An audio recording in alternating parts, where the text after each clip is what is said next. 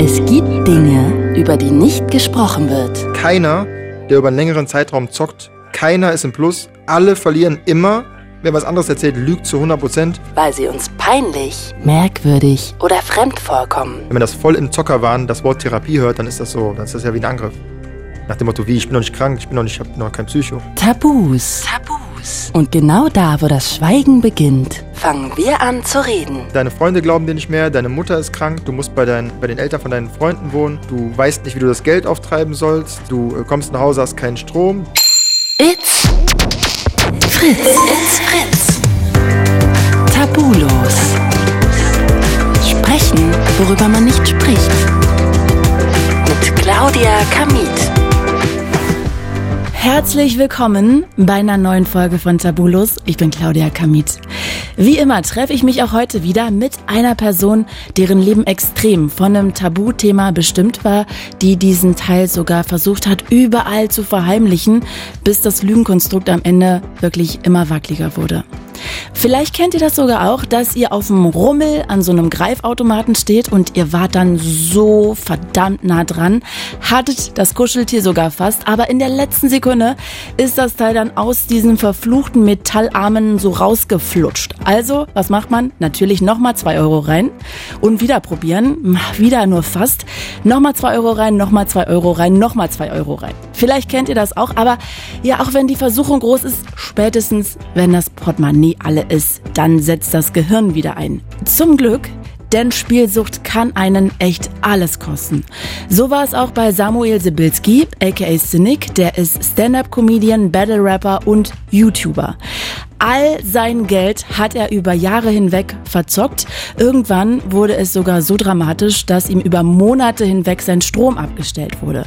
Ich werde ihn gleich mal fragen, wie viel Kohle er am Ende verzockt hat, wie schnell er auch so in diese Fänge der Sucht reingeraten ist und natürlich möchte ich auch wissen, ob Wetten noch immer so eine starke Anziehungskraft auf ihn haben. Hallo Samuel, ich freue mich sehr, dass du da bist. Dankeschön, ich freue mich auch. Sag mal, bevor wir wirklich so richtig mal in deine Geschichte reingehen, was bist du für ein Typ? Kannst du gut verlieren? Oder bist du dann jemand so, der die Karten auf den Tisch wirft und sagt so, verdammt? Ich bin auf jeden Fall ein schlechter Verlierer. Ja? Ja. Bist du ein Ausfallend? Schon immer? Ja. Ja, schon immer. Ausfallend auf jeden Fall, ja. Okay, okay. Ja, dann lass uns doch wirklich mal deine Geschichte nach und nach aufrollen. Was würdest du denn sagen, wie fängt denn deine Geschichte an? Deine ähm, Spielsuchtgeschichte? Die fing, die fing mit, äh, mit Sportwetten an. Äh, da hat ein Kollege mich mitgenommen nach dem Training und meinte so, ey, ich will noch kurz einen Wettschein machen. Meine ich so, wie ein Wettschein? Da hat er mich mitgenommen ins, äh, ins äh, Wettstudio. Und ich meine so, was muss man denn hier machen? Meinte, ja, du kannst einen Betrag eingeben und dann tippst du, was du denkst, wie das Spiel ausgeht und dann vielleicht gewinnst du. Bei mein, Fußball zum Beispiel? Beim Fußball, genau. Es war ein Champions League-Abend. Da habe ich dann, meine ich so, okay, das will ich auch machen. Habe ich 10 Euro dabei gehabt, habe ich 10 Euro getippt. Und dann bin ich zu meiner Mutter gefahren, habe mit der das Spiel geguckt und dann auch gewonnen. Ne? Oh. Hab dann so 100, über 100 Euro gewonnen an dem Abend, hab meine Mutter, meiner Mutter so gejubelt, weil keiner von uns wusste, dass, was das überhaupt, also dass es jetzt, dass es Suchtgefahr ist oder meine Mutter dachte, okay, ich habe ich hab so wie Lotto gespielt und habe halt gewonnen. Glaubst ja? du, dass dein Leben anders verlaufen wäre, wenn du da nicht gewonnen ja, hättest? Äh, an also dem Abend? Ich glaube im Endeffekt nein, aber das ist halt so, wenn, wenn du es das erste Mal machst, gewinnst du immer. Das ist halt so ein ungeschriebenes Gesetz beim ah. Casino oder beim, oder beim Fußball oder beim Blackjack, egal wo. Wenn du es das erste Mal machst, gewinnst du eigentlich immer. Woran liegt das? Beginners Luck, ich weiß nicht, das liegt daran, dass du unverkopft reingehst. Dass du einfach so aus dem Gefühl heraus, so, das ist, also ich kenne die Story von, keine Ahnung, von 50 Leuten, die ich kenne, die haben, davon haben vielleicht fünf nicht das erste Mal gewonnen. Okay. Okay, okay, okay.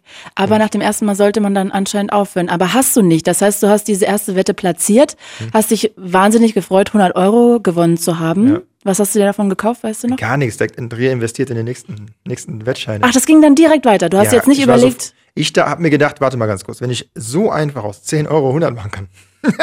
Sky is the limit. So, das ist ja diese Zockerlogik, die man hat. Dann denkt man sich ja, okay, wenn das jetzt so einfach, ich habe gerade mein Geld verzehnfacht. Das heißt, mhm. ich kann ja jetzt aus 100 dann auch relativ schnell 1000 machen. Ja, und dann merkst du natürlich einen Tag später, dass es nicht funktioniert. Aber du willst halt genau das Gefühl, was du am Anfang hattest, nochmal haben. Deswegen ist halt Sucht, wie bei Drogen auch, du willst halt dieses, diesen Kick, dieses Anfangsgefühl, dieses, dieses, du jagst halt diesen Gewinn. Aber danach würde ich ja dann für mich ehrlich gesagt sagen, okay, ich merke schon irgendwie, es war wirklich nur so Beginnerglück, dann ja. lasse ich es jetzt, weil jetzt habe ich 100 Euro verzockt. Ja, dann bist du dafür nicht anfällig. dann Glückwunsch. Lucky me. Ja, ja, okay, also das heißt, bei dir war dann überhaupt nicht der Punkt, dass du gesagt hast, hm, verdammt. Nee, Sondern das hat dich erst richtig angespornt. Voll. Das Ding ist ja auch bei Sportwetten so, wenn du selber Fußball spielst oder wenn du der Meinung bist, du hast Ahnung von Sport, das ist ja, das ist ja auch äh, im Gegensatz zu Automaten zum Beispiel was, was man ja was, äh, wo es wahrscheinlicher ist, dass du gewinnen kannst, wenn du Ahnung hast. Also wenn ich jetzt zum Beispiel weiß, okay, bei Bayern ist der und der verletzt, dann kann ich auf die, äh, kann ich auf den Gegner setzen. So, das ist ja, die Wahrscheinlichkeiten sind ein bisschen anders verteilt. Und wenn du der Meinung bist, du bist ein Fußballexperte, dann, ähm, dann lässt du dich von so einer Niederlage auch nicht so schnell schocken, weil dann denkst du dir, okay, ich gucke jetzt die Spiele für nächste Woche und gucke jetzt, wo ist einer verletzt, wie sind die auswärts, wer, wer schießt gerade mehr Tore, wer ist wie in Form. Also diese ganzen Informationen, die man hat als Möchtegern-Experte, die fließen ja in deinen Wetthabitus mit ein. Ich glaube, die meisten von uns wissen gar nicht, worauf man einfach alles wetten kann. Kannst du das mal kurz aufzählen? Also wenn wir uns jetzt auf Fußball beschränken. Ja. Klar, ich glaube, wir wissen alle, man kann darauf wetten auf ein Ergebnis ja. oder dass einer gewinnt, die eine Mannschaft, die andere verliert. Aber ich glaube, das geht ja noch viel, viel weiter. Ja, ne? man kann auf jeden Fall auf die, auf die krankesten Sachen wetten. Kannst du mal so drei verrückte Sachen sagen? Ja, man, das hat auch mit Fußball nichts zu tun. Man kann einfach zum Beispiel wetten, wer Anschluss hat. Das heißt, es ist ein, der Münzwurf, der vor dem Spiel vom Schiedsrichter gemacht wird, mhm. Kopf oder Zahl, dann sagt die eine Mannschaft, ja, okay, wir wollen Anschluss haben, oder die andere sagt, ja, wir wollen die Seiten wechseln. Also es ist, bevor das Spiel überhaupt, also bevor der Fußball angefangen hat, wettet man Geld auf, nur auf diesen 50-50 Münzwurf. Aber da wird man ja nicht so viel dann verdienen können, weil das ist ja nur 50-50, verdoppeln, ne? Verdoppeln. Ah, okay. Ja, mhm. so kranke Vögel setzen einfach 5000 auf. 5000 Euro? Okay, sorry, oh Gott, jetzt habe ich mich gerade voll als Anfänger entpuppt, ne? Das sind, auch nicht, das sind auch nicht die Summen, die ich, äh, die ich getippt habe. So, also das sind nicht die Summen, wo man jetzt dann ausrastet. Hm, okay. Was war die verrückteste Wette, die du je gewettet hast? Oh, ich habe da, äh, ich habe eigentlich verrückte Sachen gar nicht gemacht. Ich habe ähm, für meine Verhältnisse war schon so, äh, der Spieler trifft in der Halbzeit. Das ist schon so eine super hohe Quote. Und wenn, wenn das reinsegelt, also wenn der Tipp dann gewinnt, das ist schon so, wow, das ist schon krass, krasses Glück. Aber so jetzt an, aber sowas wie Münzwurf oder Einwurf ist halt so. Okay. Jetzt räumen wir ja gerade eine Geschichte auf. Jetzt, also wir wissen schon mal, du warst einmal im Casino, hast du gerade erzählt. Und das hat dir, glaube ich, auch ganz gut gefallen. Dann kam diese erste Sportwette, du hast gewonnen, dann hast du das Geld gleich weiter wieder mhm. reinvestiert, hast dann verloren und hast gesagt, so, okay, da hast aber trotzdem irgendwie den Ansporn in dir gespürt, dass du es besser machen kannst und ja. du kannst wieder gewinnen. Wie ging es dann weiter? Äh, dann ähm, war ich innerhalb von, ich glaube, fünf Monaten oder so hochgradig, also das, das war dann so hochgradig spielsüchtig, also es ging kein Tag, ohne dass ich nicht im Wettbüro war, das ging super schnell. Ähm, ja, weil dann auch die WM im eigenen Land war. Und dann äh, hat man, konnte man das erste Mal Geld setzen auf Länderspiele, äh, Deutschland und äh, sowas halt. Und dann ist man da halt super schnell reingerutscht. Und das hat, wie gesagt, hat vielleicht einen Monat gedauert, bis fünf Monate. Und da war ich halt ähm, ja, jeden Tag mehrfach im, äh, im Wettbüro. Und äh, wenn man das dann noch macht, dann sind die Ka Kollegen wieder ins Casino gefahren. Und da bin ich auch mitgefahren. Und dann hat irgendwie ein halbes Jahr später oder ein Jahr später ein Casino aufgemacht in der Nachbarstadt. Und dann war innerhalb von einem Jahr war von noch nie von der Sportwette, noch nie eine Sportwette gemacht, bis äh, kein Strom aus der Wohnung rausfliegen, waren vielleicht so 14 Monate. Okay, wow, okay, jetzt bist du ja schon sehr weit auch gesprungen, aber das klingt sehr, sehr heftig und sehr, sehr schnell. Was hast du denn für ein Gefühl gehabt? Ab wann würdest du sagen, war es eine Sucht? Ich würde eigentlich sagen, ab, ab, ab dem zweiten Tag schon. Also wenn ich da hinlaufe und das Geld nicht auszahle und mir was kaufe, sondern das reinvestiere und versuche, äh, dann noch mehr draus zu machen, dann ist ja, dann ist ja dann schon Hopfen und Malz verloren, weil meine Denke ja falsch ist. Ich hatte in dem Sommer auch eine Freundin und ähm, da war es da schon so, da habe ich schon gemerkt, okay, die Launen äh, sind von den Wettergebnissen abhängig. Das heißt, wir haben Fußball zusammen geguckt bei ihr zu Hause und die wusste aber nicht, dass ich jetzt äh, da Geld drauf gesetzt habe auf das Spiel, was gerade läuft und mhm. die freut sich halt irgendwie für die falsche Mannschaft und ich und ich bin ich bin dann sauer, aber die weiß ja nicht warum. Und das also sobald. Warst du auf sie sauer oder? Ja, klar bin ich auf sie sauer, weil die. Ähm, die ja, so klar ist das eigentlich ja, doch, nicht. Ja, das ist ja, das ist ja, du lebst ja eine ganz, dein mhm. Kopf ist ja eine ganz andere eigene Welt und eine ganz ja, andere Logik so. Aber ich war natürlich auf sie sauer. Ich war auch sehr oft auf meine Mutter sauer, dass die zum Beispiel sich gefreut hat, wenn Bayern ein Tor kassiert hat, weil die die Bayern nicht mag. Ich habe aber zum selben Zeitpunkt Geld gesetzt auf die Bayern, kann das aber nicht sagen. So dann irgendwo muss ja, irgendwo muss die Wut ja hin. Ne? Ah. Aber ich würde schon sagen, äh, dass ich in dem Sommer auf jeden Fall gemerkt habe, dass das so die zwischenmenschlichen äh, Beziehungen beeinträchtigt und ich war halt jeden Tag da, hab äh, mir Geld geliehen, ähm, hatte nie Geld. So, und da, da wusste ich schon, okay, gut, das. Aber man, man sagt sich das nie. Man weiß es, man belügt sich auch viel, aber man sagt sich das nie. Mhm. So, ich bin jetzt süchtig, das sagt man sich ja nie. Ich habe auch gerade tausend Fragen in meinem Kopf. Ähm, mhm. Ich muss die mal gerade alle sortieren, also dass wir so nach und nach ein bisschen vorgehen. Mhm. Das heißt, du hattest ja eigentlich gar keine wirkliche Kontrolle mehr darüber, ob du überhaupt Lust hast, spielen zu gehen, ne? Oder ob du Lust hast, eine Wette zu machen, weil. Nee, Lust nichts zu tun. Das war einfach schon automatisiert in ja. dir festgelegt. Fußballer und Sportwetten, das ist halt, ist halt äh, sehr eng beieinander. Okay, also das heißt, du hast diese Sportwetten gemacht, du warst im Casino. Was hast du so im Casino? Wo hast äh, du da Blackjack. Geld? Blackjack ist mein Lieblingsspiel da auf jeden Fall äh, gewesen. Roulette ab und zu mal, aber Blackjack. Und worauf setzt man da? Sorry, das ist ein Kartenspiel, ne? Das ist ein Kartenspiel, genau. Und man hat auch ein bisschen Einfluss selber. Das heißt, man, man kann eine Strategie ungefähr spielen. Das heißt, man hat ein bisschen höhere Gewinnchancen als jetzt bei einem reinen Geld in Automaten werfen. Du sitzt mit sechs Leuten am Tisch musst halt deine Karten ziehen bis 21 im Optimalfall und spielst halt gegen die Bank. Mhm. Und wie viel hast du da so gesetzt? Ey, alles. In schlechten Zeiten 5 Euro pro Box, in guten Zeiten 200 pro Box. Zum Beispiel, der, die Bank sagt, Einsätze bitte. Dann mhm. packe ich da 100 Euro hin. Ja. Dann ist Karte, Karte, Karte, Karte, Karte. Wer will ziehen, wer will ziehen, ziehen, ziehen, ziehen. Bank hat so, oh, okay. Weiter geht's, nächste Runde. Das heißt, so eine Runde geht eine Minute und kannst hier ausrechnen, was man da gewinnen oder verlieren kann. Also pro Runde setzt du dann halt neu, ne? Und wie viel hast du dann an einem Abend so verloren? Ach, immer das, was ich dabei hatte. Also ich bin mal mit äh, zu Lowlife-Zeiten bin ich mal mit 60 Euro äh, und Hoffnung ins Casino gefahren.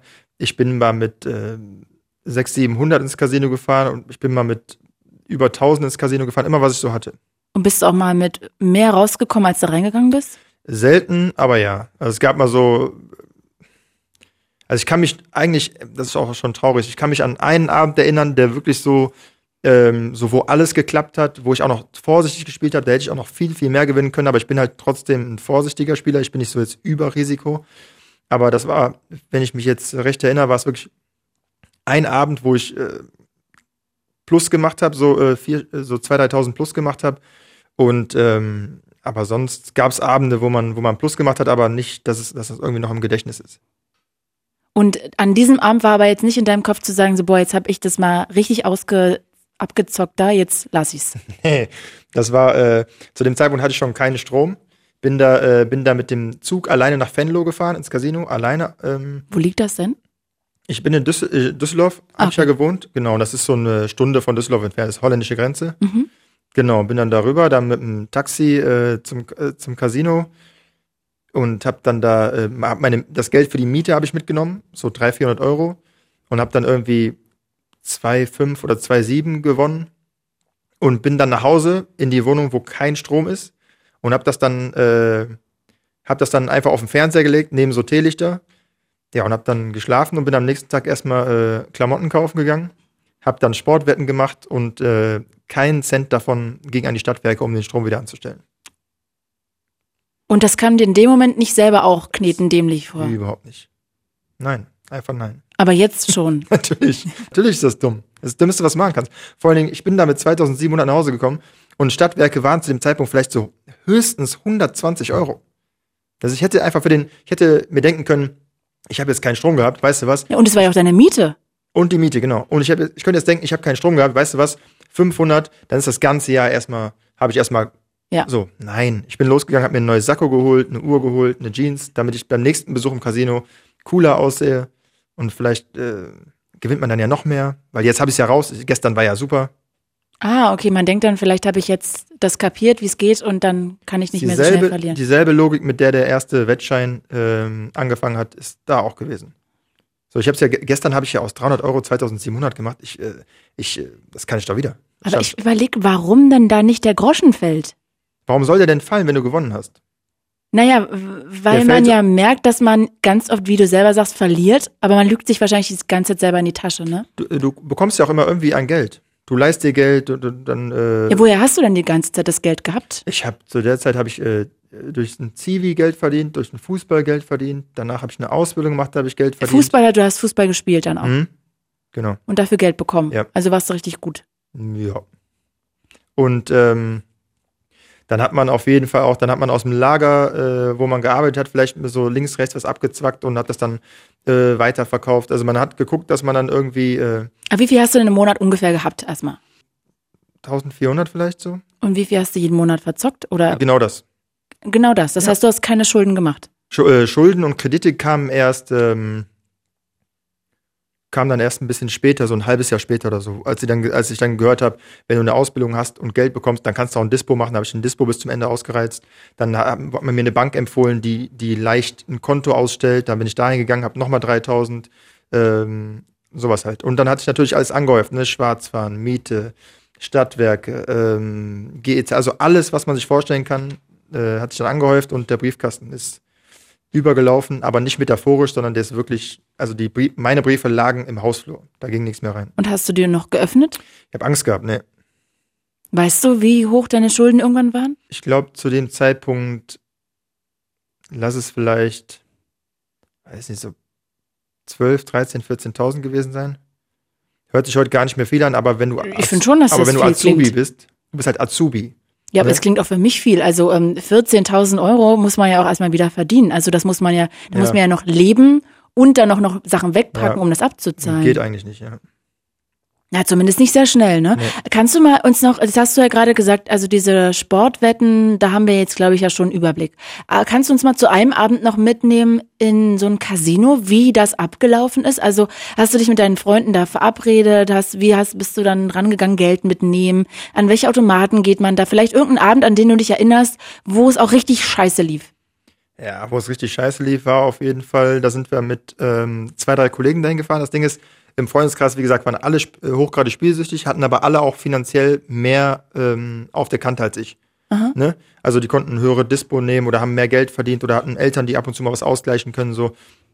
Und ich bin war eigentlich immer der, der am wenigsten Geld hatte, wollte natürlich aber auch immer mit. Mhm. So ist ja klar. Und dann war halt ähm, ein Abend, da sind wir dann ähm, zu dritt oder viert dahin gefahren mit dem Auto ähm, sind da reingelaufen. Ich habe mich zum Blackjack-Tisch äh, Blackjack gesetzt und habe dann nach, keine Ahnung, eine Stunde, anderthalb dann alles verloren, was ich mit hatte. Bin dann äh, zum Kollegen, an, der war gerade am Poker und habe den gefragt, ob der mir Geld leiht und der meinte einfach so, der meinte nein. Ja, das hat dann halt so wehgetan, weil der hat es nicht gesagt, ähm, weil der das nicht irgendwann wiederbekommt oder so, sondern der wollte, sondern ich habe dem einfach leid getan. So, der, war, äh, der, der wusste, ich gehe jetzt an den Tisch, ich verzock das wieder und der hat einfach gesagt, nein, das, ich gebe dir das nicht, das macht keinen Sinn. Meinst du, aber du hast doch das Geld da liegen. Meinst du, meinte, nein, ich gebe dir das jetzt nicht. Und das war halt wirklich so, da war ich. Äh, also eigentlich hat er das gut mit dir gemeint. Der hat das super mit mir gemeint, natürlich. Und ich bin jetzt auch keiner, wir haben auch, wir haben auch andere Kollegen dabei gehabt, wenn du das zu denen gesagt hättest, hätten, wären die laut geworden oder hätten, äh, also hätten anders reagiert als ich. Ich bin dann eher so, dachte mir, ich hätte dann, hätte dann fast angefangen zu heulen, dachte mir so, ey, was bin ich für ein, ich, was bin ich für ein, für ein, äh, für ein Typ, dass ich hier Geld verzocke, den frage, der gibt mir nichts und ich, ich bin noch patzig und dann bin ich so auf dem Parkplatz und ja, dachte mir so, Alter, das ist doch, das ist doch, äh, was, was mache ich hier? Das ist doch, das ist so peinlich, also so menschenunwürdig, dass ich da einfach meinen Freund nach Geld frage, der könnte mir was geben, sagt aber nein, nicht weil er geizig ist oder weil er kein guter, sondern einfach weil ich dem leid tue, weil der nicht will, äh, dass ich noch mehr, äh, noch, noch mehr abrutsche, genau. Und das ist halt so, boah, da ist halt so ein äh, richtig krasser emotionaler Schlag ins Gesicht auf jeden Fall. Also das heißt, du hast diese Sportwetten angefangen, hast dann auch viel Zeit im Casino verbracht, da auch viel Kohle irgendwie verloren, so dass deine Freunde auch schon mitbekommen haben, boah, ey, du musst eigentlich aufpassen. Hat da irgendein Freund dann eigentlich mal auch zu dir gesagt, ey Samuel, hör mal auf? Nein, die waren ja alle, alle auf demselben Level, wenn nicht sogar schlimmer. Da, da, ähm, da hätte jemand von ganz außen in den Freundeskreis kommen müssen, der gesagt hätte, äh, du weißt schon, dass es nicht normal ist, dass man, sondern also ich meine, wenn ich heute darüber nachdenke, dass ich ähm, im Endeffekt vielleicht netto so acht Monate ohne Strom gelebt habe, ne, ähm, hört sich das ist unvorstellbar. Ja. Das ist für jeden normalen Menschen unvorstellbar und es hört, für heute für mich ist auch ist es unvorstellbar. Aber für uns war das einfach so ähm, Geld verloren, Strom wurde abgestellt, da wurden halt Witze drüber gemacht. Was würdest du sagen, war die größte Lüge, die du dir selber immer erzählt hast? Ähm, ja, wahrscheinlich, dass ich irgendwann schon wieder im Plus bin, dass ich das Geld reinhole. Dass das, dass das Geld, was ich verloren habe, äh, dass ich das wieder reinhole. Und das ist aber, das, die Lüge geht ja, also die geht ja zehn Jahre. Das, die zieht man dann zehn Jahre durch. Das ist keine einzelne, sondern das ist so eine, äh, man verinnerlicht die Lüge. So, über, über einen langen Zeitraum. malt die immer bunter aus. Voll. Also das ist, man hat ja schon mal gewonnen. Man kennt ja das Gefühl, man weiß ja ungefähr, wie das geht. Und ja, dann fällt man halt sieben aufs Maul. Einmal ist, äh, klappt's und dann denkt man sich so, ja, man, das eine Mal ist jetzt der Gradmesser und jetzt, jetzt, äh, hol, jetzt greife ich nochmal richtig an. Okay, also jetzt heißt, es zieht sich immer mehr zu. Du hast Schulden, es zieht sich immer mehr zu. Du hast nach einem Jahr keinen Strom mehr. Hast mhm. du gesagt, acht Monate ging das dann ja. auch. Was war noch so im Alltag zu spüren? Du konntest nicht mehr schlafen? Ey, was heißt, ich konnte nicht? Ich konnte, doch, ich konnte schlafen, aber ich konnte nur spät einschlafen und wenn du keinen Strom hast, ähm, Kannst kein Fernsehen gucken. Was machst du? So, du gehst ins, ich habe im Internetcafé gelebt quasi. Wenn das zugemacht hat, bin ich nach Hause. Dann bin ich irgendwann eingeschlafen und dann äh, nächsten, zu, das Ding ist, zu, der, zu dem Zeitpunkt habe ich einfach am, äh, habe ich einfach meine Ausbildung gehabt und abgeschlossen. Mhm. Sogar sehr gut abgeschlossen. Und ich wusste zu dem Zeitpunkt einfach, okay, wenn die Sonne um die und die Uhrzeit steht, die Sonne so und so, dass ich zu Hause noch üben kann. Weil ich, ich brauchte ja Licht. Mhm. Und bei Kerzenlicht kann, kann ich ja nicht meine Sachen lernen. So. Okay. Das heißt, ich habe mich dann draußen im Tageslicht irgendwo hingesetzt, gelernt, bin dann nach Hause, wusste ganz genau, okay, oder dann, man hat so, man, man führt dann ganz, äh, man hat den ganzen Haushalt dann so auf den Kopf gestellt. Du hast dann die Joghurts auf dem, auf dem Balkon, weil es da kälter ist und ähm, also das ist, das, ist halt wirklich, man kann sich das nicht vorstellen. Man kann auch seine Klamotten seltener waschen natürlich. Also ich war wirklich in Waschsalons und in, äh, in, ähm, in Internetcafés mehr oder weniger zu Hause so. Neben, neben der Ausbildung und während der Ausbildung durfte ja auch keiner was merken. Aber du hast dein ganzes Leben dann umorganisiert. Ja, voll. Und aber nebenbei noch Ausbildung gemacht und noch hochklassig Fußball gespielt. Also da irgendwann muss ja dann der Körper sich melden und hat er dann ja auch. Aber wie kam das denn jetzt erstmal, dass du noch eine Ausbildung so gut gemacht hast? Hat dich das nicht belastet, dass da der Briefkasten überquillt? Doch. Dass da Tagessätze stehen, wenn du ins Gefängnis musst? Ja. Aber das äh, blendet man aus und irgendwann holt einen das wieder ein und das ja, das ist ja jetzt äh, dann auch irgendwann äh, schleichend passiert. Was ist denn passiert? Was war denn der Knall? Ja, einen Knall gab's, einen Knall gab's eigentlich nicht. Also du, du so Tiefpunkt, Tiefpunkt, bis halt äh, kommt dein Vermieter, den du seit den deine Mutter auch schon kannte, weil das die gemeinsame Wohnung damals war, nach, keine Ahnung, 23 Jahren sagt, ey Samuel, tut mir leid, aber du musst jetzt hier raus. So, ich stehe dann da mit meiner damaligen Freundin, ein Jahr später hatte ich noch eine andere Freundin, ging auch nicht lange, weil wie willst du eine Beziehung lange halten, wenn du in so Extremsituationen lebst, ne? Ja, und auch immer lügen muss, ne? Und immer, ist ja ein Doppelleben und fast immer lügen schon. muss, genau, genau.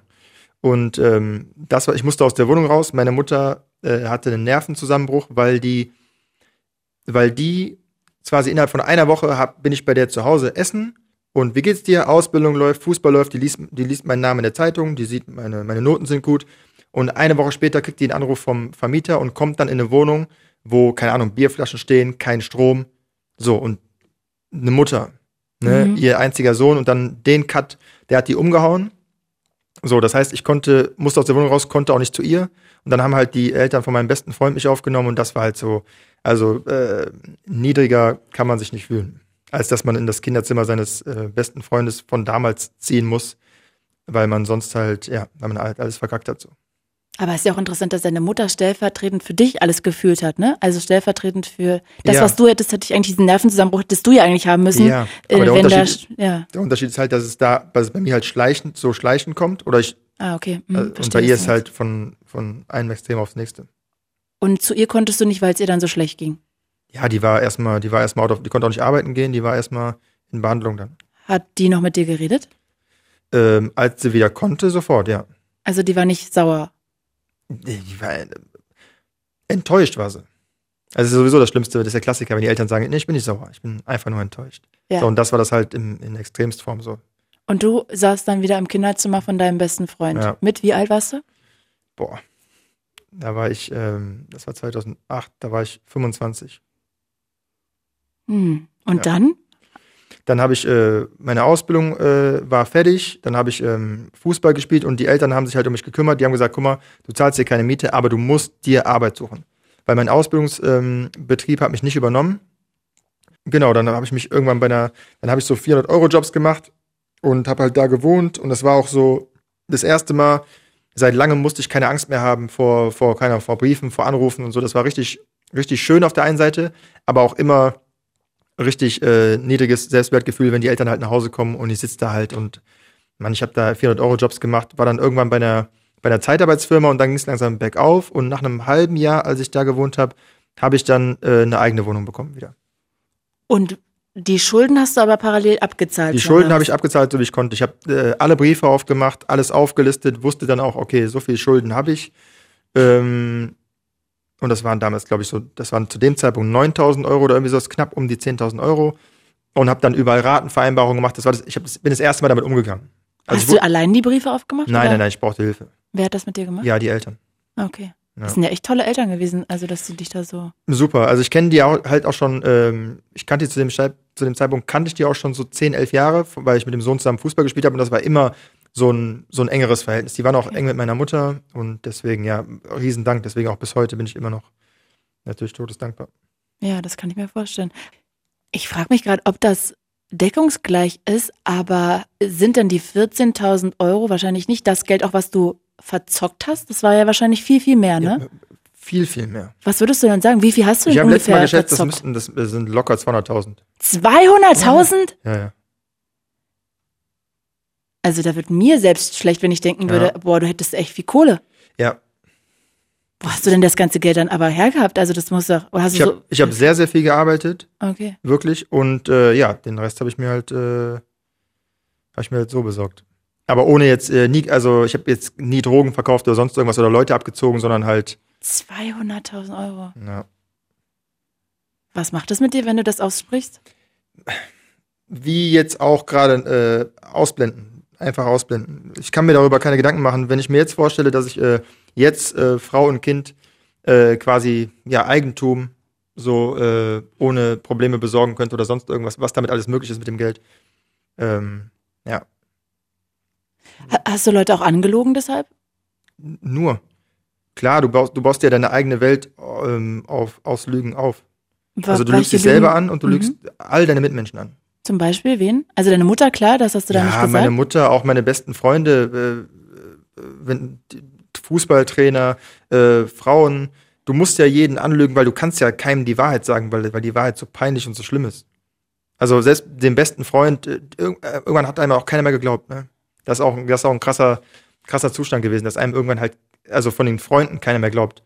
Kannst du es mal erzählen? Also was für Lügen hast du denen denn erzählt und wann haben die dir nicht mehr geglaubt? Es geht immer, es ging immer um Summen. Ja, du musst das, du, du musst dir nur ein paar Mal was versprechen und das nicht halten können oder sagst so, leih mir 100 Euro, ich gebe dir die wieder. Mhm. Dann kannst du die nicht wiedergeben, erzählst irgendeine Story, dann ähm, klopft aber hier der nächste Gläubige an, sagt hier, wo sind die 100 Euro? Dann sagst du dem das, dem das, irgendwann connecten die sich über deinen Kopf und dann fliegt alles auf und ähm, ja, wenn das so ein paar Mal passiert ist, dann glaubt einem halt keiner mehr. Ne? Dann ähm, kann ich auch nicht zu meinem besten Freund gehen und sagen, ey, glaub mir, gib mir das, äh, ich äh, geb dir das, am, am ersten kommt dann und dann Geld. Sagt er, nee, glaube ich dir nicht.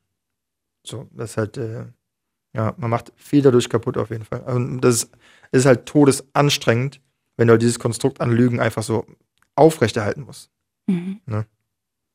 Naja, und mit dem kein Strom zu Hause musst du ja wahrscheinlich auch ständig lügen. Bloß, ja klar.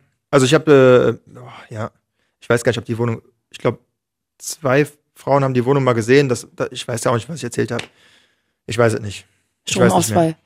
Kann es ja nicht sein, man, weil wenn man da reinkommt und da sind einfach 100 Teelichter und äh, so. es kann auch, es kann ja gar nicht gut gerochen haben. Ich habe es aber nicht gerochen.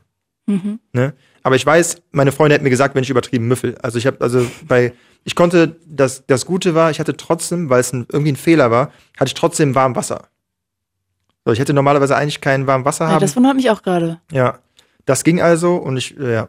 Und deswegen haben für mich auch heute äh, Teelichter haben immer noch, die haben keinen Geruch, aber für mich haben die einen Geruch. Wie riechen die? Nach, äh, also wenn ich die rieche, habe ich sofort ähm, die, die Duschvorhang, äh, warm Dusche, das heißt äh, Dampf und so einen beschlagenen Spiegel und, und dieses schummrige Licht im, im Badezimmer. Die riechen nach einem Bild. Ja, ja, die riechen nach einem, nach einem Lebensgefühl, nach einem ganz ekelhaften Lebensgefühl, ja. Schämst du dich dafür heute noch? Äh, ich schäme mich auf jeden Fall für das, was ich, äh, was meine Mutter gesundheitlich durchmachen musste. Dafür schäme ich mich auf jeden Fall. Und den Rest, der Rest ging auf meine Kappe. Den Rest musste ich ja ausbaden. Ähm, klar, der beste Freund auf jeden Fall auch, weil der mir, weil der mir oft und viel helfen musste. Die Eltern von meinem besten Freund auch. Aber jetzt überwiegt eigentlich eher so dieses, dieser Stolz, dass, ähm, geschafft zu haben. Das geschafft zu haben und sowas Tolles aufgebaut zu haben. Lass uns mal ganz kurz zu dem Punkt zurückspringen. Also du hast gesagt, es gab keinen richtigen Knall, sondern eigentlich ist es dadurch ausgelöst worden, dann, dass es in die nächste Richtung gedreht wurde, dass deine Mutter in der Wohnung stand, es dir schlecht ging und du dann plötzlich bei deinem Kumpel oder besten Freund ins Kinderzimmer gezogen mhm. bist. Und dann warst du bei deinem Kumpel, ihr habt die ganzen Briefe aufgemacht, du hast dir einen Job gesucht, die Schulden langsam abgezahlt. Mhm. Wie ging es dann weiter? Hast du das auch irgendwie mal in der Therapie gemacht? Nee. Warst du insolvent? Nee, das war ich erst in Berlin, ah. äh, weil das ging ja noch weiter. Okay, ja, dann ja. erzähl mal weiter. Also ich habe dann, ähm, als ich beim, bei den Eltern von meinem besten Freund gewohnt habe, äh, keinen Cent mehr gespielt. Ähm, habe das auch lange durchgezogen. Nach dem halben Jahr habe ich dann meine erste eigene Wohnung wieder gehabt, Anfang 2009. Und ähm, ja, habe mich dann akklimatisiert, alles gut gewesen, bis ich gesehen habe, okay, äh, fünf Meter Fußweg ist ein Wettbüro. Mhm. So, und dann, ähm, ja, dann lief es wieder ein bisschen besser. Dann habe ich äh, finanziell wegen Fußball oder keine Ahnung was und dann bin ich da rein. Ja, und dann ist das äh, selbe Spiel wieder von vorne losgegangen. Wieder kein Strom, wieder aus der Wohnung rausgeflogen. Die Mama, die Mama stand wieder in der Wohnung. Oh Gott. Ja. Wie lange hat das gedauert? Das hat auch nicht lange gedauert. Das hat äh, Anfang 2009 bis äh, Sommer 2010 bin ich da wieder ausgezogen. Anderthalb ausgezogen Jahre. in Anführungsstrichen. Rausgeflogen, genau. Genau dasselbe, was ich vorher in meiner Wohnung gemacht habe, habe ich jetzt in der neuen Wohnung gemacht. Und warum? Also vielleicht Rück, ist es auch eine rückfällig geworden. Das ist eine Sucht. Okay. Das ist eine Krankheit. Aber deshalb hätte ich gedacht, dass du vielleicht auch mal eine Therapie machst. Ja, ähm, habe ich aber zu dem Zeitpunkt, ähm, vielleicht war ich dafür gar nicht bereit oder wollte es auch gar nicht machen. Mhm. Habe ich auch bis heute nicht gemacht. Ähm, ich hatte, ich habe auf jeden Fall, habe ich mir da, zu dem Zeitpunkt genug Ausreden zurechtgelegt, das nicht zu machen. Weil ich habe ja sieben Monate ohne, ohne Zocken, habe ich ja locker geschafft. Da bin ich da einmal reinmarschiert, einmal mehr, einmal mehr. Und dann denkst du ja nach drei, vier Mal nicht, ah, jetzt soll ich eine Therapie machen, sondern ja, das ist wieder das alte Gefühl, jetzt bist du halt wieder drin. So. Hm, ja, ich glaube ja immer, wenn man in einer Sucht landet, sollte man danach eine Therapie machen, weil man ja nicht ohne Grund in so einer Sucht landet. Ja, 100 Pro. Aber würdest du morgen eine Therapie anfangen? Nein. Warum nicht? Ja, weil ich, weil ich immer noch nicht geheilt bin und weil ich zum Beispiel der Meinung bin, ich habe noch andere Baustellen. So, genauso wie ich mir das damals schön geredet habe, dass ich jetzt keine machen muss, rede ich mir das jetzt immer noch schön. Nur, dass ich halt nicht mehr in diesem, in diesem verkackten Zustand bin, dass ich halt jetzt äh, Haus und Hof verzocke. Okay, also wir springen jetzt mal zurück. Du bist 2008, du hast dann bis 2009 in der anderen Wohnung gewohnt, wurdest wieder spielsüchtig, mhm. also rückfällig, bist da wieder rausgeflogen aus dieser Wohnung, deine Mutter stand da wieder drin, wieder großes Drama. Was ist, wie ging es dann weiter? Ey, dasselbe, ich war dann offiziell einfach Mietnomade. Ich habe dann, ich habe dasselbe nochmal gemacht, bestimmt in drei Wohnungen. Ich bin dann halt bei Immobilien Scout rein, habe mir einen Vorstellungstermin, äh, mich von der besten Seite verkauft, die Wohnung bekommen, Miete nicht gezahlt. Aber die wollen doch auch Schufa-Einträge und sowas sehen. Nee, ich habe da Glück gehabt. Okay. Ja, weil die Schufa ist, äh, wie die aussieht, kannst du dir ja vorstellen. ja. Aber ähm, nee, das waren alles Wohnungen, wo, äh, wo ich die nicht brauchte. Gehaltsnachweise haben gereicht, mhm. weil zu dem Zeitpunkt habe ich auch in der Gastro gearbeitet, da, da kam dann auch noch wesentlich mehr Geld rein als normal. Und das dann auch wieder natürlich alles äh, verzockt worden, sodass man Angst vorm Guckloch hat, ne, dass die Nachbarn irgendwie durch die, also man hat dann auch Halluzinationen teilweise. Ich weiß bis heute nicht, ob einmal die Polizei bei mir vor der Tür stand oder nicht, aber ich weiß, ich bin deswegen aus der Wohnung raus und irgendwie aufs Dach, weil ich denke, die waren wegen mir da. Mhm. Und ich weiß bis heute nicht, ob es äh, wahr war. So. Gott. Und das halt in so drei Wohnungen. Bisschen gruselig, ne? Total, total gruselig, klar. Ähm, ja, es sind Angstzustände, ne? und so ein bisschen, ein bisschen Wahnvorstellung. Du hörst halt dann Geräusche, jedes Geräusch im Hausflur ist eine Bedrohung, mhm. weil es könnte ja der Vermieter sein, der klopft. Oder die so. Polizei. Oder die Polizei, genau. Und dann ähm, war das auch im Erdgeschoss. Das heißt, ich musste gebückt durch die Wohnung laufen, weil wenn ich aufrecht gehe, können die von außen mich sehen. Also es sind, es ist, wow. Äh, ja. Dann habe ich für drei Wochen bei einer, äh, bei einer Freundin in ihrer Abstellkammer auf dem Boden gepennt zu dem Zeitpunkt bin ich sogar noch äh, dann einmal eine Nacht im Gefängnis gewesen wegen Schwarzfahren.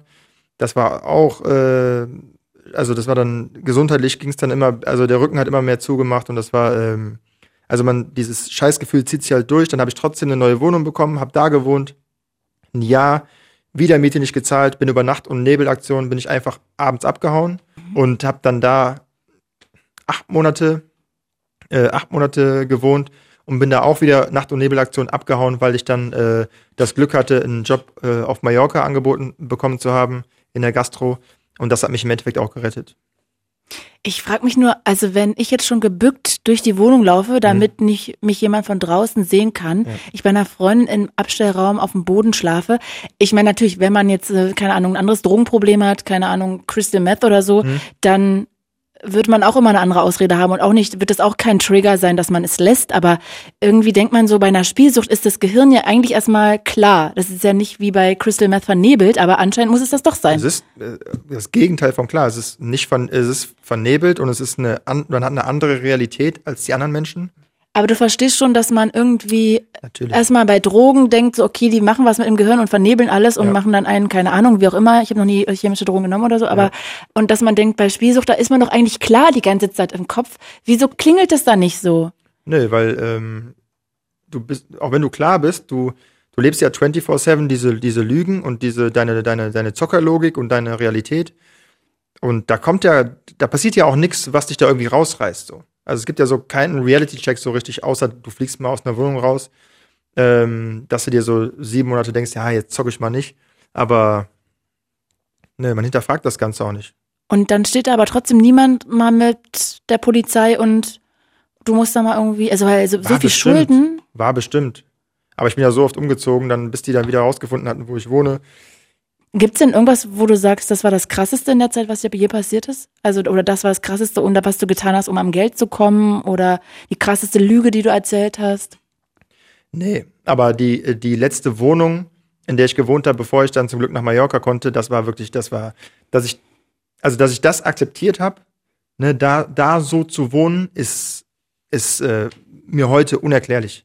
Weil die ist, ähm, keine Ahnung, das war eine Wohnfläche so groß wie der Tisch hier und das kleinste Badezimmer der Welt. Und wenn du geduscht hast, ist das Wasser über diesen Duschrand ins Badezimmer und in den Hausflur. Und ähm, mein, mein Mini-Herd von so einer provisorische Küche war einfach, also ich habe, hier war das Bett und hier ist der Herd. Das heißt, wenn ich Fischstäbchen gemacht habe, ist das Fett von den Fischstäbchen einfach auf die Bettdecke. Also da. So nah stand das beieinander. So, stand das, so nah stand es beieinander und es hat mich aber nicht gestört. Gestört. Ich habe mir da trotzdem Fischstäbchen gemacht und mhm. mich trotzdem dann da hingelegt. Aber auf dem Boden habe dann die ganze Zeit auf dem Boden gelegen, weil es gab ja nichts, es gab kein, keine Couch, kein, kein Stuhl, kein gar nichts. Und habe dann auf dem Boden gelegen in der Wohnung, habe dann auf dem, auf dem Fernseher irgendwie, keine Ahnung, Playstation gespielt oder so. Okay, dann ging's nach Malle. Ja. Und dann? Was, äh, da war dann plötzlich einfach alles anders. Ey, da war, ich hatte zu der Zeitpunkt auch, ähm, also Rücken, Neurodermitis, alles aufgekratzt, Hände, Beine, Nacken, weil, äh, ja, Dau unter Dauerstrom, psychisch, genau, bin dahin und äh, Sonne, Sommer, Meer, Geld ähm, und keiner kann mir einen Brief schreiben. So, ich kann da keine Mahnungen bekommen. Aber da, da gibt's ja auch Wettbüros. Nee, gibt's nicht. Nee? Nee, gab's da nicht. Die gibt's erst seit zwei Jahren oder so. Da ah. gab's keine. Nee, da gab's keine. Da gab's so ein, äh, so ein kleines Mini-Casino mit so einem Roulette-Tisch oder so. Aber das war einfach, das war, das war auch, glaube ich, der schönste Sommer so mit, den ich jemals hatte. Fünf Monate habe ich da gearbeitet, super Geld verdient. Ähm, meine Haut hat sich regeneriert. Ja, und dann im September musste irgendwann wieder zurück nach Düsseldorf. Und dann hat mir ein Kollege so eine, ähm, so eine, bei so einem, bei so einem Opa im Keller, so eine, so eine Kellerwohnung besorgt, wo dann auch keiner wusste, wo ich wohne. Und habe dann da ein halbes Jahr gewohnt und auch gearbeitet in Düsseldorf, wieder in so einem coolen Schuppen auch, auch Fußball gespielt und ähm, dann aber auch wieder nicht Miete bezahlt, weil auch wieder gezockt in der Zeit. Wieder? Also ich ja. habe gedacht, jetzt würde endlich mal als aufwärts nee, gehen. Nee, nee. nee. Das, das habe ich dann ungefähr zwei, drei Jahre gemacht. Äh, halbes Jahr Düsseldorf, halbes Jahr Mallorca, halbes Jahr Düsseldorf, halbes Jahr Mallorca. Habe dann ähm, auf Mallorca den Entschluss gefasst, nach Berlin zu ziehen. Mhm. Ne, also es war so eine, so eine halbe Flucht. Seit du in Berlin wohnst, zockst du noch? Ja, klar. Zockst hat, du immer noch? Es hat nie ganz aufgehört. Ja, es hat auch immer noch nicht aufgehört. Aber die, aber die, die, ähm, wie soll man sagen, die Maßstäbe sind halt erheblich anders. Was also heißt ich, das? Ja, das heißt, äh, wenn ich jetzt, wenn ich jetzt Geld, wenn ich jetzt Geld mache, dann äh, und ein Freund kommt zu Besuch, äh, das heißt, ich gehe jetzt nicht jeden Tag ins Wettbüro, sondern äh, da kommt mal der zu Besuch. Ich so, nutze mir halt so meine meine meine Schlupflöcher, gehe aber auch voll offen damit um. Das heißt, meine Verlobte weiß Bescheid. Wenn ich in Hamburg bin, kann sein, dass wir dann 100 Euro äh, irgendwie Online-Poker machen. Oder wenn ich in München bin, mache ich einen 50-Euro-Schein, dass die Bayern gewinnen. So, also ich gehe halt komplett offen damit um, aber auf null ist es auf gar keinen Fall. Und aber wie viel verzockst du so im Monat? Kann man nicht sagen, weil da keine Regelmäßigkeit drin ist. Ich würde aber sagen, vielleicht so 200 Euro. Denkst du, ist okay? Ja, voll. Auf jeden Fall. Weil das ist kein existenzielles Geld, das ist kein, ähm, ja, was soll ich sagen, es beeinträchtigt nicht meinen Lebensstil, den meiner Frau, meines Kindes, also allen geht's super. Und äh, ob ich jetzt, ähm, keine Ahnung, viermal im Monat feiern gehe oder, äh, oder zweimal im Monat irgendwie äh, 100 Euro tippe. Für mich ist es insoweit dann doch ein Unterschied, was du sagst, weil das so in dieser kleinen Blase ja bleibt, weißt du so? Also du hast eine richtig große Spielsucht gehabt Mhm. und wettest immer noch. Ja. Ähm, deshalb finde ich, wenn du jetzt sagen würdest, du hattest mal Probleme mit Marihuana und hast äh, nicht mehr aufgehört zu rauchen, ähm, machst es nicht mehr, aber dafür, Haus, äh, obwohl du Geldprobleme hattest, zockst du jetzt ab und zu, dann wäre das ja irgendwie dann nochmal eine andere Blase. Aber Ja. es bleibt ja bei dir in dieser Zockerblase. Ja, das stimmt. Und das finde ich ja dann doch ein bisschen gefährlich. Also meinst du, ich soll jetzt auf Koks umsteigen? Nee, ich meine, dass du eine Therapie vielleicht, also oder irgendwie gucken solltest, dass du vielleicht das mal für dich er erörterst, warum du da. Ja, 100 pro. Aber bevor ich die Therapie mache, muss ich erstmal noch eine andere Therapie. Es gibt mehrere Baustellen. Magst du das sagen, was für Baustein ungefähr grob umschreiben? Also in deinem privaten dann noch oder? Ja, was heißt in meinem Privaten so, dass äh, das Leben, wie ich es bis jetzt gelebt habe, oder ähm, gewisse Verhaltensweisen, auch ähm, meine Familiengeschichte mit meinem, mit meinem Vater, meiner Mutter und ähm, alles das, was die letzten 37 Jahre passiert ist, hat auf jeden Fall da, dazu geführt, dass ich heute so bin, wie ich bin. Aber mein Ding ist halt immer so, dass ich mir halt denke, wenn ich jetzt eine Therapie anfange, dann bin ich auch erstmal aus allem raus, weil ich denke so, das nimmt mich auf jeden Fall mit. Ich habe daran zu knabbern, ich kann da vielleicht nicht schlafen, ich muss vielleicht Medikamente nehmen. Das Ding ist, ich muss aber, ich muss aber mehrmals die Woche funktionieren und nicht aber so funktionieren, dass ich einfach irgendwo hingehen kann und irgendwas in äh, irgendwas eintippe, anonym, sondern ähm, Livestreams, Leute sehen mich, Insta, also das ist Öffentlichkeit. Mhm. Und das Ding ist halt, äh, was ich mir halt äh, denke, oder kann man auch sagen, einrede, ist halt, ich arbeite, ich erarbeite mir jetzt quasi äh, die Auszeit, die ich dafür brauche, äh, sowas mal intensiv zu machen. Und da wird zum Beispiel auch zugehören, nicht nur, nicht nur diese Therapie, was Spielen angeht, generell ein Psychotherapeut und ich muss auch mal in die Heimat meines Vaters fahren, weil, weil ich auch merke, dass es, äh, da ist irgendwas, die eine Hälfte von mir ist nicht erforscht. Das geht aber nicht, weil egal was für ein Mensch das war, der ist ja, der ist ja Teil von halb, halb ich. dir. Mhm. So. Deswegen, da gibt es auf jeden Fall mehrere Baustellen. Und Ich glaube nur, wenn man so einen Job macht, dann wie du machst oder möchtest, dann gibt, ist es ein Job, wo man nicht einfach eine Auszeit nehmen kann. Und wirst Genau. du immer einen Grund finden, warum du keine Auszeit dir nehmen kannst und warum du keine Therapie anfangen musst. Das stimmt, aber ähm, man kann sich auf jeden Fall ein finanzielles Polster erarbeiten, wo ich dann, wo ich dann nicht mehr dreimal die Woche streame und äh, sowas machen muss. Und das Glück, was ich halt habe, ist, dass meine Community halt, die, die kennen meine Story, Mhm. ne? Die, ähm, die wissen auch, wenn ich im Stream sitze, letztens hatte ich auch einen Stream, da äh, hatte ich dann halt wieder so ein, nicht eine Panikattacke, aber einen Schwächeanfall. Mhm. Was Also mich, ja, ich bin dann einfach, ich habe dann, bin dann, hab dann, hab dann mein Akku ist leer. Okay. Und ich bin dann ganz schlapp und äh, sag dann so, ey, seid mir nicht böse, ihr kennt Erschöpft. mich, aber ich kann nicht mehr. Genau. Mhm. Also, was ist los, was ist los? Ja, dies, das. Also die sind, die wären die Letzten, die sagen, ey, nee, komm, ey, stream mal noch einmal die Woche oder so, sondern die würden sich dann eher darauf freuen, wie ich dann in zwei Monaten wiederkomme. Mhm. Aber natürlich ist ja an dieser Erschöpfung auch schon ein Zeichen dafür, dass du da mal ran musst, ne? Und dann das nicht noch ewig rauszögern Das kannst. auf jeden Fall. Und deswegen haben wir, haben wir jetzt das gemacht mit dem, was ich dir gerade erzählt habe, mit diesem, mit dieser Ernährungsumstellung. Mhm. Und Also jetzt- hast du vorhin erzählt, da waren, waren wir ja noch. Wir haben das so, stimmt. wir haben am Anfang den Ton eingepegelt Genau. und dann habe ich dich gefragt, was du zum Frühstück hattest und dann hast du erzählt, du hast mit Paleo angefangen mit deiner Verlobten. Genau. Und das jetzt zum Beispiel, ich habe jetzt seit, ich weiß nicht, was für eine lange Zeit, immer einen Flattermann. Ich weiß auch nicht warum, dass die Hände mal zittern. Und ich bin halt extrem erschöpft. Ich muss mich in jeder Sekunde hinlegen und äh, schlaf lange und habe keine Power zu irgendwas. Aber jetzt ähm, kann auch psychologisch sein, juckt mich aber nicht, weil ich fühle mich jetzt gerade so gut wie vor Monaten das letzte Mal. Das heißt, ich, ich komme jetzt mit Power hier hin, bin hier gut gelaunt, freue mich voll auf den Stream nachher, habe einen coolen Gast da und äh, von Donnerstag bis Sonntag bin ich im äh, Quatsch Comedy Club jeden Abend, äh, mache da meine Comedy und habe nicht das Gefühl, scheiße, wie soll ich, ich muss mit meinem, ich muss da jetzt haushalten, wie es jetzt die letzten Monate war, wo ich einfach keine, keine Körner mehr in mir hatte. Ich will ja überhaupt nicht mit dem Zeigefinger kommen oder so, ne? Ich finde, ich, ich- wenn jemand dich kennenlernt, du wirkst super sympathisch. Man möchte direkt mit dir essen gehen, weil du irgendwie gut erzählen kannst. Du bist sehr reflektiert, du bist sehr ehrlich zu dir. Und man hört es ja auch durch, wie ehrlich du zu dir bist. Mhm.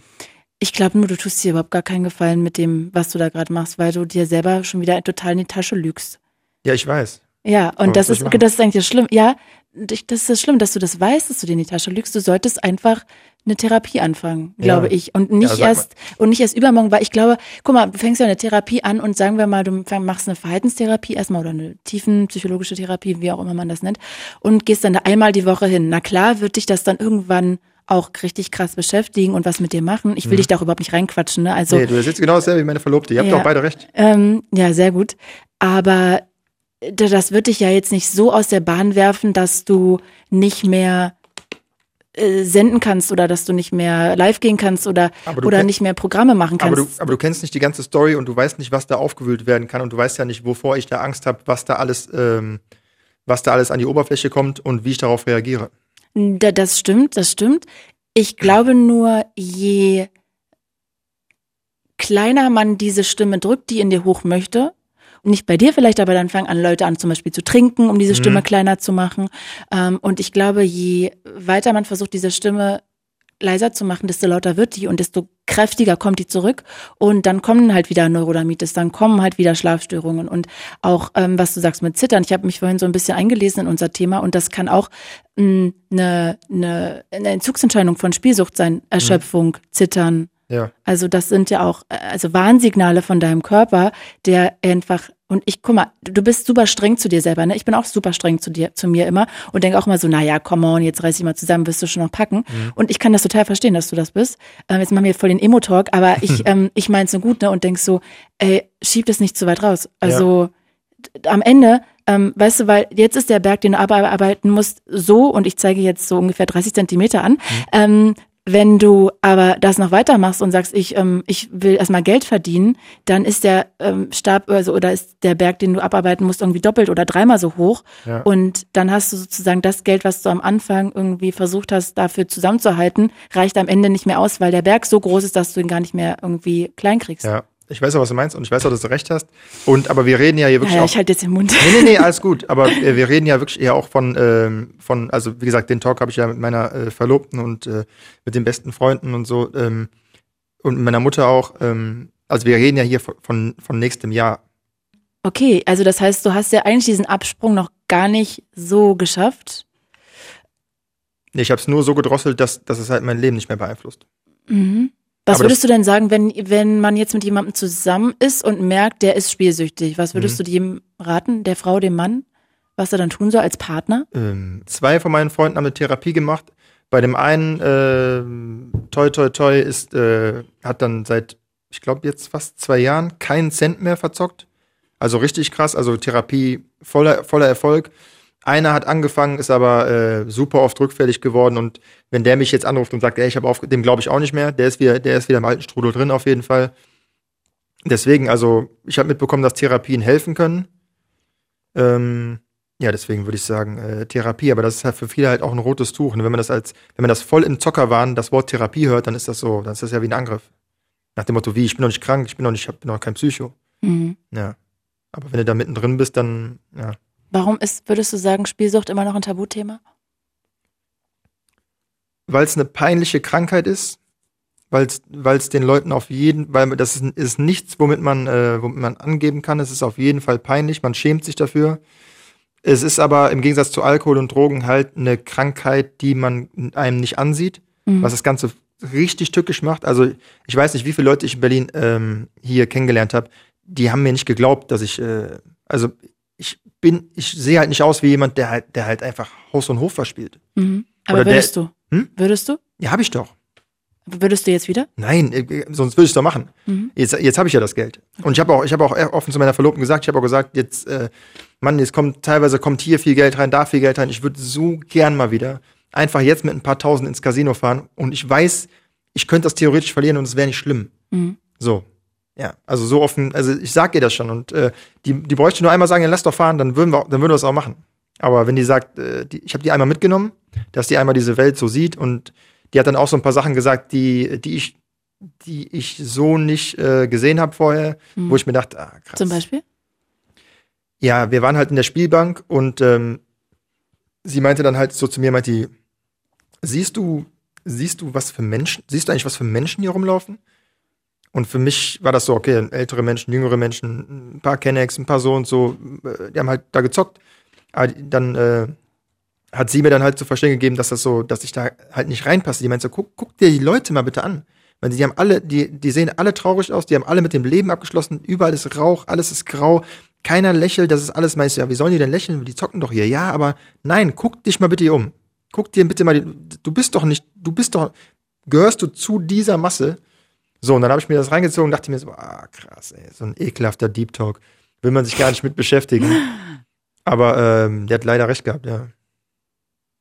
Dann hoffe ich, dass sie echt immer an deiner Seite bleibt, weil ich glaube, wenn die morgen gehen würde, dann würdest du direkt alles abheben und in die Spielbank Ja, habe ich ja schon gesagt. Ja, ja, klar. Ganz schön viel Verantwortung für sie aber auch, ne? Nee, Mann, das ist, das Risiko ist, existiert nicht, ey.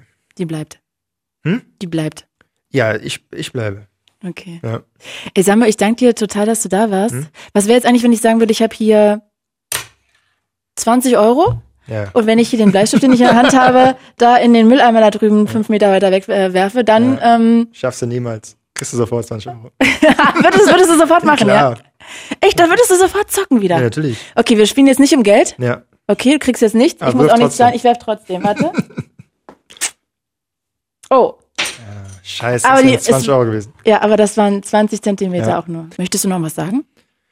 Nö, außer ähm, auf jeden Fall, dass ähm, keiner mit der Scheiße anfangen soll, äh, so verlockend das klingt, so geil das aussieht, wie die Leute da Slots spielen bei äh, Twitch oder sonst irgendwo, oder wenn ein Kollege euch erzählt, der hat hier da und so viel gewonnen.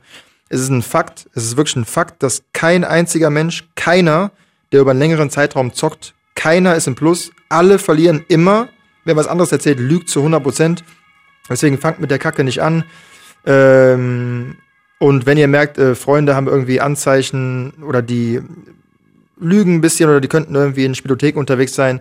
Konfrontiert die damit auf jeden Fall. Konfrontiert die auch damit, das den Eltern zu erzählen, weil dann geht die meisten die Düse, dann fliegt die Sache auf und dann äh, ist im Endeffekt den Leuten geholfen, auch wenn die euch sauer sind. Samuel, ich danke dir mhm. sehr, dass du da warst. Gerne, gerne. Tausend Dank. Und ja, ich hoffe wirklich, dass du den Weg weiterläufst und irgendwann verheiratet bist, glücklich und ja.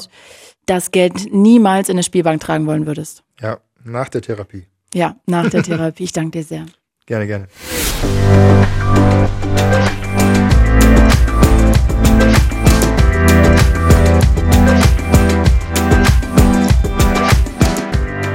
Also so erschreckend das auch ist, wie viel Kohle er da verzockt hat, Samuel ist auch echt, finde ich, ein beeindruckender Typ. Ne? Also super sympathisch, sehr reflektiert, arbeitet an sich. Ich hoffe wirklich, dass er diese Sucht irgendwann überwinden kann. Vielleicht habt ihr ja auch mit irgendeiner anderen Sucht zu kämpfen oder jemand aus eurem engen Umfeld. Dann schreibt mir doch sehr gerne podcast.fritz.de. Da könnt ihr jederzeit Themenvorschläge zu Tabuthemen schicken oder sehr gerne auch immer Feedback. Ich habe zum Beispiel vor kurzem auch eine Mail bekommen, die mich echt berührt hat, weil da so ein Mädel geschrieben hat, ihr Vater wäre Alkoholiker und der hätte vor kurzem wieder angefangen zu trinken und genau an seinem Geburtstag ist das so irgendwie in ihr nochmal so ganz aufgeflammt und dann hat sie sich ans Internet gesetzt und einen Podcast gesucht, wo das das Thema ist und ist eben auf den Tabulus ähm, Podcast gestoßen mit Mel, deren Vater ja Alkoholiker ist. Und sie hat dann geschrieben, dass ihr die Folge wirklich irgendwie Last von den Schultern genommen hat, weil sie dadurch auch nochmal verinnerlichen konnte, dass sie keine Verantwortung für ihren Vater tragen muss und sie sich auch allgemein nicht mehr so ganz alleine damit fühlt und es ihr total gut tat, dass es da jemanden gibt, dem es geht wie ihr. Das hat mich echt sehr gefreut. Ich bin Claudia Kamit und das war Tabulos. Tabulos. Sprechen, worüber man nicht spricht mit Claudia Kamit. Redaktion Viktoria Schloder, Daniel Hirsch und Kim Neubauer. Sounddesign Kevin Kastens. Fritz ist eine Produktion des RBB.